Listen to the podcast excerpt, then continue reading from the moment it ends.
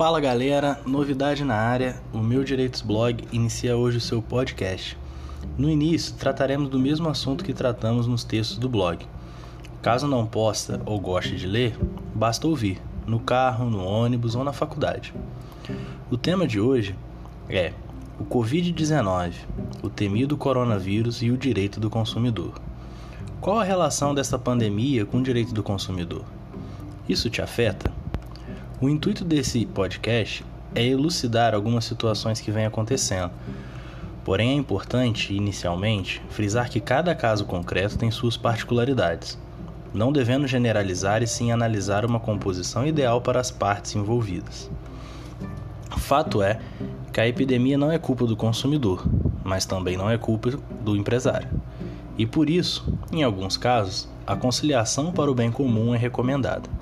De certo, após esse boom, diversas questões serão levadas ao Judiciário para análise e pacificação. Neste momento, faremos uma análise interpretativa e opinativa de alguns pontos relevantes. Feito essa introdução, começaremos a abordar casos comuns nesse cenário. Passagens aéreas e reservas de hotéis. Talvez este seja o principal tema das dúvidas do consumidor. Tenho passagem comprada, reserva em hotel, posso cancelar? Código de Defesa do Consumidor, expressamente em seus artigos, zela pela saúde do mesmo. Viagens nesse cenário de pandemia traz sérios riscos à saúde e segurança do consumidor e seus pares. Os contratos de adesão, quando celebrados, foram sob normalidade, porém a conjuntura mudou. Estamos diante de uma pandemia declarada, em que tudo está sendo cancelado e as orientações é de isolamento social para não propagação da doença. Dessa forma, os princípios contratuais devem ser mitigados e flexíveis, no sentido de não prejudicar ninguém.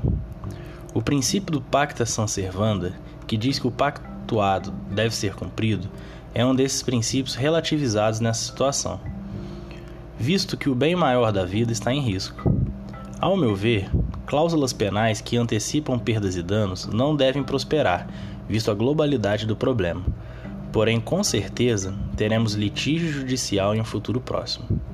Resumindo, o consumidor pode sim solicitar o ressarcimento do valor pago, mas também, em alguns casos, pode optar por um voucher, um crédito, para uso futuro pós-surto. Lembrando que o bom senso deve ser imperioso nos dois lados da negociação. Vale ressaltar que o direito não socorre a quem dorme.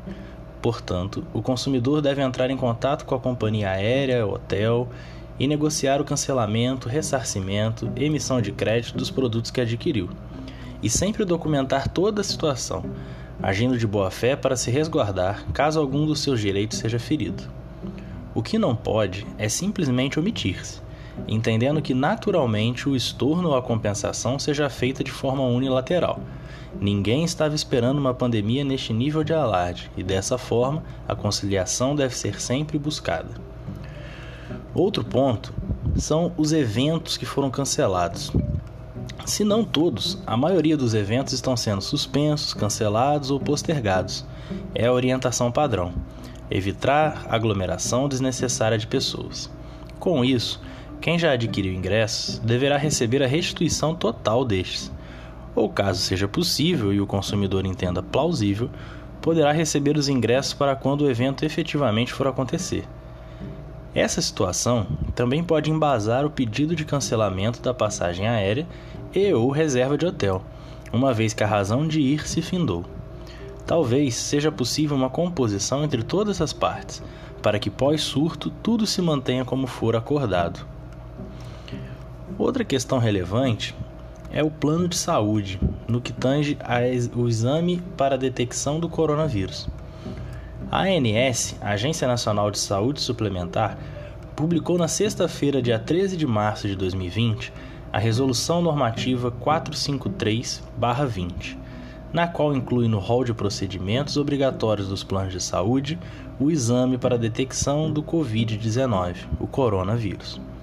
Dessa forma, o plano de saúde não pode se furtar a prestar esse serviço aos seus segurados, porém podem estabelecer formas especiais de atendimento para as pessoas com suspeita, para inclusive evitar o contato de pessoas sãs com pessoas infectadas.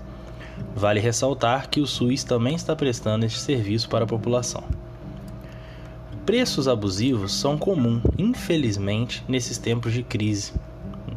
Foi assim na greve dos caminhoneiros e está sendo assim nos itens mais procurados para a prevenção da propagação do Covid-19. Mesmo sendo prática comum, não quer dizer que está correta, pelo contrário.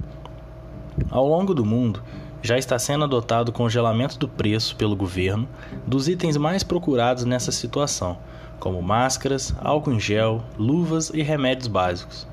A OAB, através de uma seccional, recomendou ao governo federal que essa prática seja realizada também no Brasil.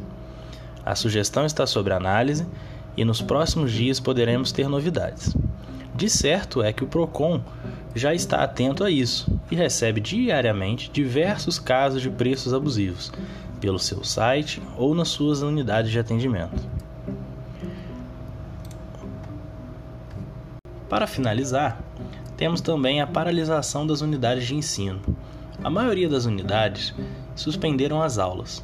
As unidades públicas estão em regime de férias antecipadas. Logo, provavelmente não trarão prejuízo acadêmico aos alunos. As unidades de ensino privadas são autônomos e, pelo visto, também suspenderão suas atividades. Possivelmente acompanharão as públicas e anteciparão as férias. Não se tem como precisar os impactos acadêmicos disso, e mais uma vez deve-se analisar caso a caso um possível dano ao consumidor, porém sempre com o bom senso de priorizar o bem comum e a saúde pública em detrimento às necessidades individuais. As questões consumeristas que o Covid-19 atinge são inúmeras. Nesse podcast, tratei algumas mais comuns, porém muitas outras irão surgir e futuramente teremos julgados firmando entendimentos sobre caso a caso. Por hoje é só. Espero que vocês tenham gostado. Sigam nossas redes sociais, compartilhem esse podcast e os textos do blog com seus amigos e vamos juntos. O objetivo é levar o direito aonde ele deve estar.